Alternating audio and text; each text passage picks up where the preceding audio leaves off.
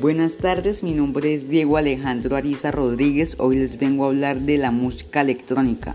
La música electrónica es un tipo de música que emplea instrumentos musicales electrónicos y tecnología musical electrónica.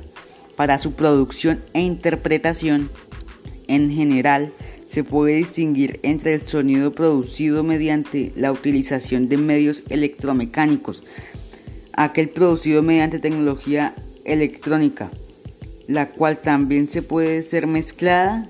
Algunos ejemplos de dispositivos que producen sonido electromecánicamente son el telamonio, el órgano, el amont y la guitarra eléctrica.